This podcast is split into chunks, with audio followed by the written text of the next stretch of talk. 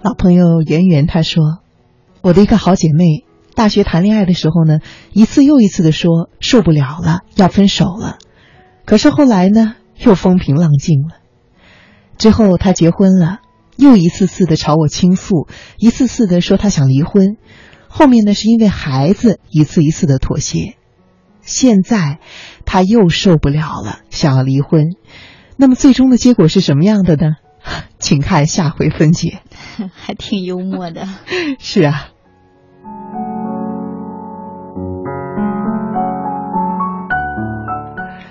说的是挺幽默的，可是这回事搁到生活中，如果是发生在我们朋友的身上，可能就让人觉得不那么轻松了。我想先问一下雪萍姐啊，嗯，你的身边有这样一个人吗？这样一个可能会让你觉得怒其不争的朋友吗？嗯。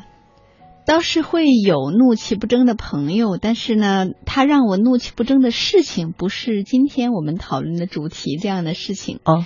嗯，但是呢，想一下，我也人生阶段走到现在哈，就是这种会义无反顾的回到那个被他称为炼狱的关系里面的这样的朋友，其实还是有，而且不止一两个哈。哦，嗯。所以每当，呃，但是因为我跟他们的关系都还是理的比较清楚哈，所以基本上，呃，他来跟我倾诉完，然后我安慰他，但是最后他还是选择回到那段关系的时候，嗯，我的心里面往往都是那种觉得，嗯，好吧，嗯，我理解他的难处，也然后也尊重他作为一个成年人，他知道他自己想要什么。哦，嗯。这个话，这句话中好像让我有很多的好奇。第一个是，我会好奇说，嗯，你在劝他的时候，你能够预想到他将来还会回去吗？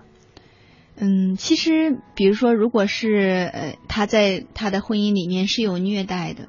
啊，这个虐待呢有两种哈，一种是身体的虐待，就是打，嗯，而且打的非常厉害，就是我们说的家庭暴力。对，家庭暴力就是厉害的要住院哈那样的程度。那么另外的一种方式的虐待的话，就是一些言语上的攻击和伤害，嗯，就是用一种非常恶劣的言辞哈，然后去贬低他。就是他的伴侣哈，这样对待他。那么当他这样跟我说一次又一次的时候，我当然会作为他的好朋友，我当然会建议他，嗯，你考虑一下跟他分开，嗯，然后当然他也就会告诉我，我们有孩子啊，啊，有各种各样的原因呐，嗯嗯，然后其实对于我这个朋友来说，我会觉得，嗯，我已经尽到了一个朋友该做到的事情。啊，去倾听他，陪伴他，包括啊提建议给他。但是最后他要不要听，那我觉得那不是我所能左右的事情哈。嗯，那你说你觉得你也能够理解他的选择？我想知道，作为一个心理咨询师，你觉得你为什么能够？你从中是怎样去理解他的呢？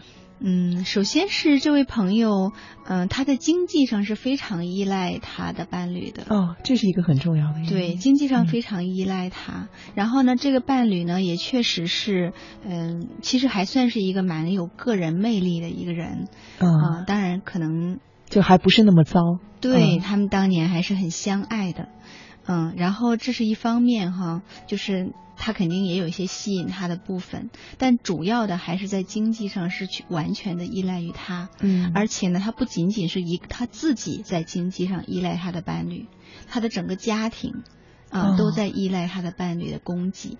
那这样的话，对于他来说，如果在这种情况下离婚的话，嗯，就会让他整个的家庭都会陷入困境，嗯。啊，然后陷入的包括父母的养老的问题，嗯，所以其实当他告诉我说，哦，他有这样的难处的时候，那我也会想，当然可能也包括他个人的性格哈，不是那种特别果敢的人，嗯。嗯，所以，嗯，对我所说的理解就是关于这样的。嗯，我在这边听了，我觉得很无奈。嗯嗯，会感觉如果说你说这个经济地位的依赖的话，那么他不愿意离开他的伴侣，很大程度上是因为离开之后可能会使他面临更大的窘境。嗯，可是他来说是这样子的，在他来找你诉苦之后。呃，包括后来他可能跟他的伴侣又复合，又重归于好之后，我想知道这样的伤害还在持续的发生吗？嗯，确实持续发生了很多很多年，嗯，但是后来其实会慢慢的好一些。呃，为什么会好一些了呢？就是在我不断的怂恿下，他就开始跟他的伴侣去打架，开始去还手。我还以为是在你不断的怂恿下，他开始和他去沟通，没有想到出来的是打架这个词。打架也是一个沟通的方式，就是你需要让你的伴侣知道你不是那么好欺负的。啊，你是可以跟他对着干的，你是有力量的，你有你自己的底线，你有你自己对生活的期许。但是你知道吗？往往是如果你能够这样做的时候，反倒这个关系会开始趋向一个平衡，啊，这个力量开始是均衡的了，而不再是原来那个样子哈。只有对方是一个像大山那么大的，而你是一个小土包这么小的，那这个关系一失衡，当然就容易出现暴力。其实这个答案让我特别的意外，因为，嗯，你说到他还要考虑到有孩子，所以你说鼓励他去还手，我第一时间想到的就是在孩子面前看到父母打架，那会不会产生比较不好的影响？所以其实我对这个答案还蛮意外的。嗯，怎么说呢？我觉得如对孩子更大的影响，其实不是说父母打架，而是说那个强有力的一方总是去打比较弱的那一方。对于孩子来说，这样的也是一种伤害伤害更大一些。嗯，还不如两个人势均力敌呢。呃，那之后，我想知道这位朋友他现在还有遇到新的一些困境吗？譬如说，还手之后使他们之间的这个嗯情势稍微比以前有所改善。是的，但是他的伴侣就被震撼了，就觉得哇，过去的二十年你都没有。还过一次手，嗯，现在你突然间变成了一个愤怒的狮子，怎么回事？嗯嗯，然后反而促使他们开始坐下来来沟通，来谈一谈到底这二十年他们怎么了？好像他的这个还击，嗯，让他的伴侣有点清醒过来似的，有点惊讶。我想他的伴侣应该也很意外，非常惊讶，嗯，然后就坐在地上哭啊，就觉得是吗？嗯，就觉得很震惊。你怎么突然间从小绵羊变成了愤怒的狮子呢？这个世界怎么回事？非常震惊。我在想，你说他坐到地上哭的这种表现，是不是说明他的内心其实也是很脆弱的呢？当然，其实呃，就像我们今天的这个主题哈，我们一直在谈呃施暴者和受虐者。其实那个会施暴的人，嗯，他的内心是极度的恐惧和不安全的。嗯嗯，所以他才会需要用暴力去展现自己的力量。我想起以前好像在我们有一次微信聊天中，你跟我提到过一个关于和动物的一个比喻。嗯，你还记得吗？嗯，我好像是在跟你说，呃，如果是体型比较大的狗，往往它的性情比较温和 啊，因为它的力量，它的那个安全感比较足够。嗯嗯，体型小的小狗的话就会比较凶一些，因为它要虚张声势。是，我记得当时你讲的这个对我印象挺深的。虽然我们人和动物不能够划等号，但是我想在有一些方面的这个，包括本能啊，其他一些方面的类比方面，或许是可以给我们的一些启示了。是，这其实是有异曲同工之处的，就是包括现在在心理学的工作中，包括社会工作里面，我们都更关注那个受害方，就是被打的那一方，嗯，被虐待的那一方。我们觉得他呃可能有很多需要心理援助的地方，嗯但是事实上，从心理学的专业的角度来看，那个施暴者，嗯，他需要得他需要的那种心理的援助帮助是更迫切、更大的。嗯嗯，因为他的恐惧可能更大一些。嗯，这个恐惧的话，可能会有哪些方面的原因呢？嗯，种种的原因，比如说有一些男性，他就会需要用武力去镇住他的妻子，免得他出轨。哦，嗯，免得他背叛我。为了防止你有一天会背叛我，所以我要经常做出一副我很凶这样的样子来去恐吓你。哦，让你不敢离开我。我不是用爱去感化你，我是用武力去恐吓你。是因为他内心太恐惧了，他好像觉得除了这种暴力的方式，他不知道还有没有别的方式可以让对方来留在他身边。嗯嗯，这是一种。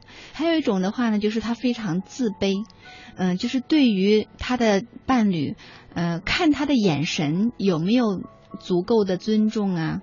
某一个语音语调、身体语言有没有显得呃很听他的呀？如果没有的话，他也会觉得陷入一种非常暴怒的那样的一个境地，就会觉得你怎么可以看不起我呢？嗯啊，特别不能接受，然后这个也可能会引发暴力。嗯嗯，当然还有一种就是我刚才举的那个故事的例子哈，如果呃其中一方过度的依附于另一方，显得那个被依附的那个人的力量太强大了，那他也可能会导致他在心理上轻视对方，嗯，就觉得你是就像是没有感受的动物或者是或者是物体一样，因为你如此的轻。就是我如此的庞大哈，我就如此的有力量，被你依附，那我当然可以随意的处置你，而你是不可以反抗的。嗯嗯，我看到微信上唐毛啊，他发来消息，他说：“我觉得对于这样的人呢，劝一次两次还可以，多了就没必要了。他呢，既要飞蛾扑火，我何不成人之美呢？”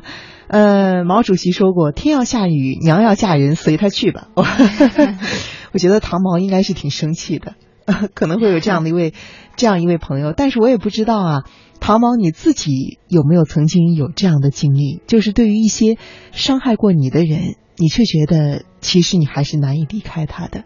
当然呢，刚刚我们开篇的时候，包括到现在，可能谈的更多的是两性的关系。其实这种伤害可能还存在于家庭中，还有朋友之间也会有的。啊 是啊，比如说在家庭中呢，我能够想到的一种情况就是，可能说啊，嗯。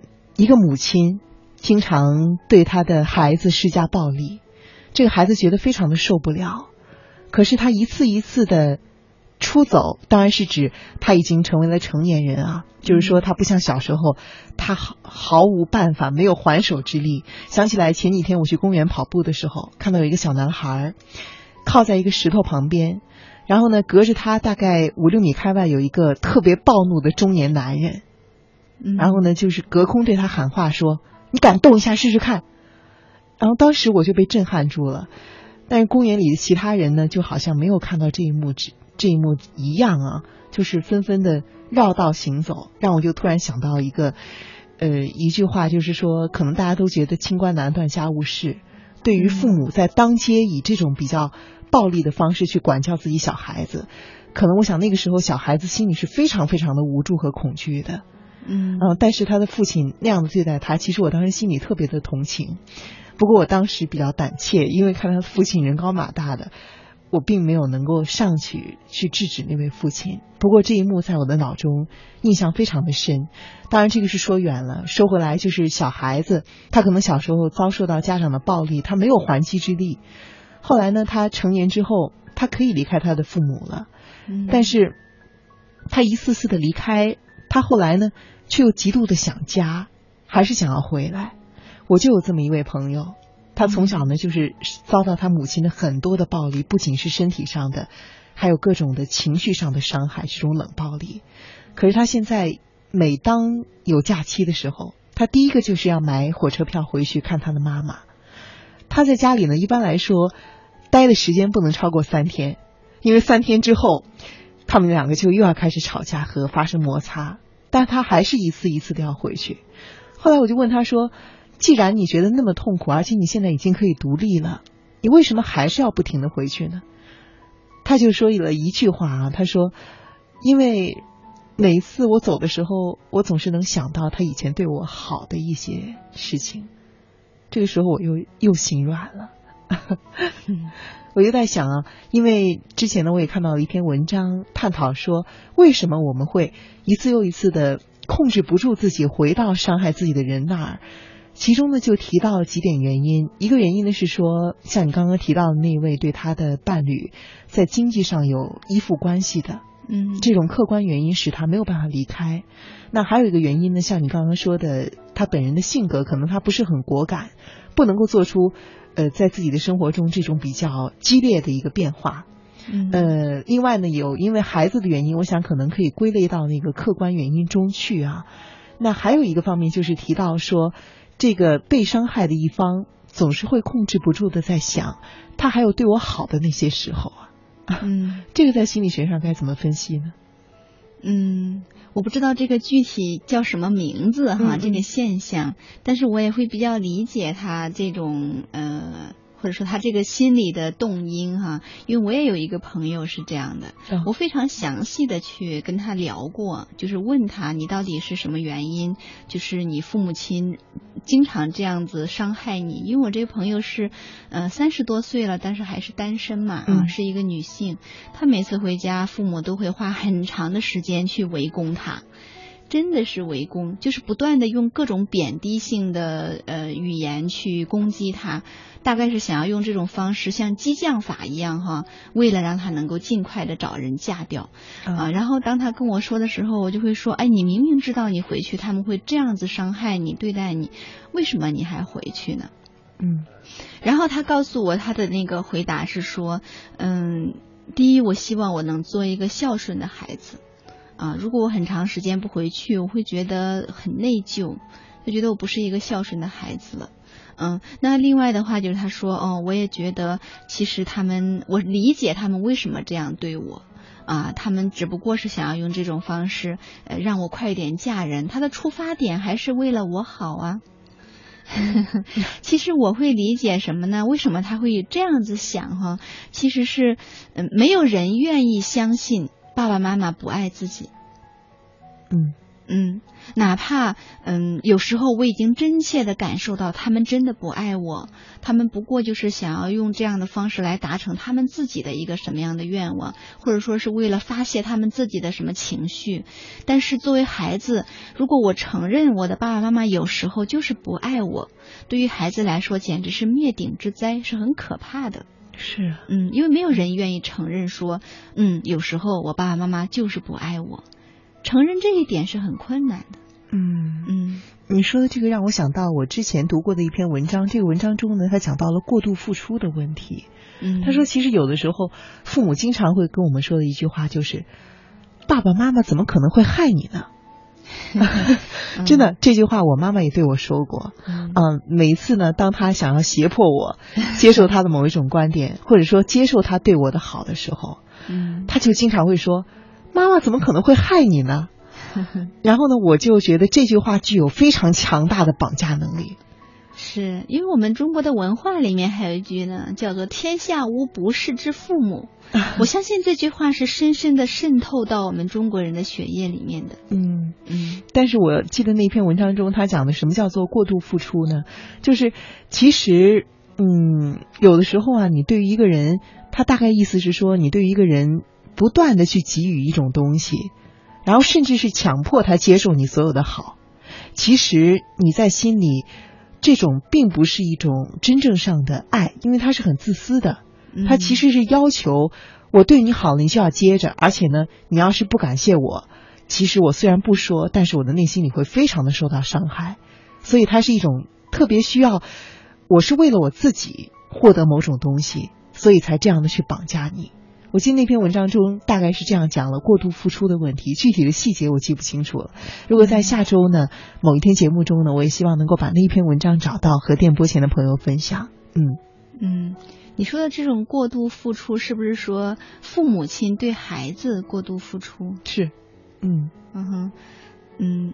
当你在如果你说是的时候，我心里面立刻想到的那个词语，这哪叫过度付出啊？这是控制，好不好？是是啊，我记得是有那么一句话，他说他其实他是他是以爱的这个包装纸包装了的控制欲。是啊。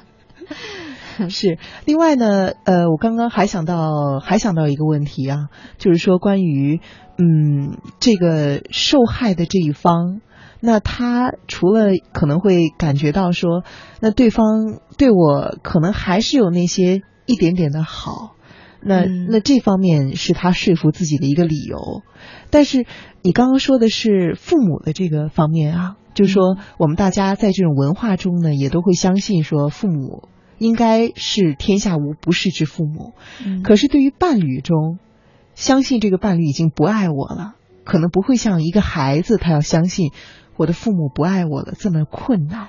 是不是？是，但是呢，在嗯爱情关系里面，嗯有一个呃容易有一个误区，就是有一些有伤害、暴力、虐待的爱情关系，看起来真的那个爱是很深的。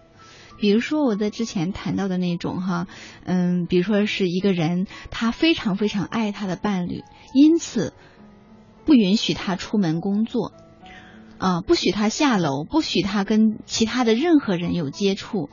那那个被爱的人有时候就会想，哇，他是多么多么的紧张我呀，他多么多么的爱我呀，爱我爱到都害怕我跟外界的任何人接触了。你觉不觉得有很多人都会认为这是很大的爱？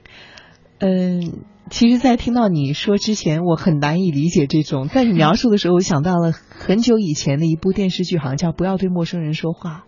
啊，是。你记得那部电视剧？梅婷和呃冯远征啊，对对对，但是冯远征那张脸，实在是让我现在想起来还觉得很恐怖。嗯，是。但是在我们的现实生活中，确实有很多人会认为这是多么大的爱呀！他爱你爱到都害怕你跟其他的异性说句话。这是对的吗？当然是不对的。嗯，你可以理解为他这是爱，但是呢，他这个爱是不太健康的，是有伤害性的爱。嗯。可是呢，那个被爱的人，如果嗯只是看到了他的爱，而没有看到这个爱中所夹杂的伤害的时候，这个虐待和被虐待的关系就会容易形成。那能够理解为什么这个？被爱绑架，被所谓的双引号的爱绑架的人，会以为他真是真是这样的爱我呢？嗯，其中有一个可能就是，也许这个人在他自己的成长过程当中，从来没有一个人把他看得那么重要。哦，嗯，他成为一个人的中心，比如说，从来没有说爸爸妈妈或者爷爷奶奶把他看得比自己的生命都重要。啊，所有的注意力都在他身上，一举一动都在看着，呃，生怕他有任何的呃不好的事情发生啊，等等，从来没有被一个被一个人如此的重视紧张。那现在出现了一个这样的人，他简直是他生活的全部内容都是都是你，是新鲜感吗？不是新鲜感啊！你不觉得这样子的话，你会觉得有一个人每天二十四个小时眼睛都不停的盯着你。如果要是我这样的话，我会发疯的。那是你有一些人，就是他他那种自我价值感不够的，自尊感很低的，从来没有一个人把他看得如此的重要。那如果出现了一个这样的伴侣，那对他来说是很珍贵的。